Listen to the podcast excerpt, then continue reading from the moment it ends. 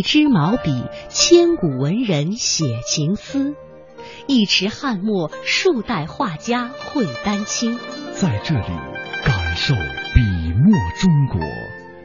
一砖一瓦，凝聚悠悠岁月情；一草一木，讲述风云变幻事。在这里，感受山水中国。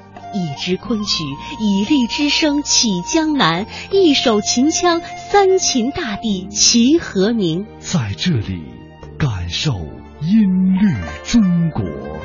您现在正在收听的是中央人民广播电台香港之声《中华风雅颂》。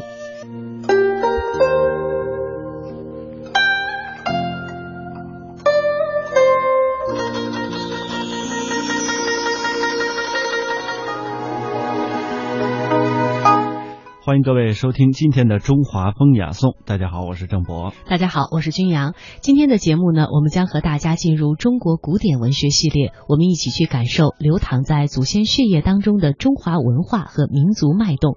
如果说我们列一个书单，给这些大家都非常或熟悉或不熟悉的著作排一个序的话，您知道他们各自代表怎样的成就吗？首先，我们和您一起来了解中国古典文学之最。中国古典文学之最，首先我们要提到的正是《诗经》。《诗经》是我国最早的一部诗歌总集。接下来呢，《山海经》这也是我国最早而且富有神话传说的一部地理志，但是它的作者是目前无法考究的。还有就是《穆天子传》，这是我国最早的一部历史小说，作者也无法考究。还有《吕氏春秋》，这是我国哲理散文最早的一部总集，也是秦国宰相吕不韦以及其门客所著的。接下来就是《新书》。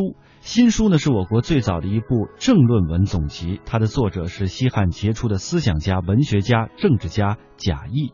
我国最早的笔记体的小说集呢是《世说新语》，作者是南北朝著名的文学家刘义庆。我国第一部最早的志怪小说是《搜神记》，作者呢是东晋的文学家、史学家干宝。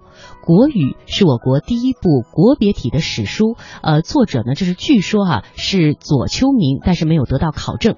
史记是我国第一部纪传体的通史，它的作者是西汉著名的史学家、文学家、思想家司马迁。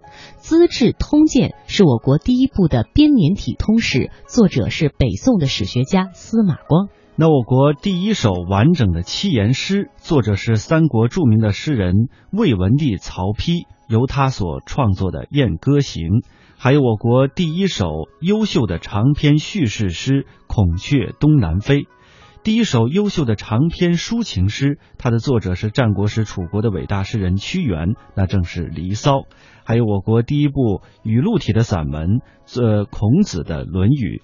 还有呢，就是我国第一部私人编纂的史书，作者是春秋时代著名的思想家、教育家孔丘，那正是《春秋》。我国第一部的纪传体断代史是《汉书》，它的作者呢是东汉的文学家、史学家班固。《文心雕龙》是我国最早的一部文学批评专著，它的作者是南北朝梁代文学理论批评家刘勰。《诗品》是我国最早的一部品评诗歌的专著，作者是南北朝梁代文学理论批评家钟嵘。《文选》是我国现存最早的一部文章总集，作者呢是南北朝梁代的萧统。我们在节目当中为大家介绍过，《老子》是我国最早的典籍外文译本译者呢是唐代的僧人，呃，佛教学家、翻译家、旅行家玄奘，原名呢叫做陈伟。呃，刚才呢我们为大家介绍了一些中国古典文学上的之最，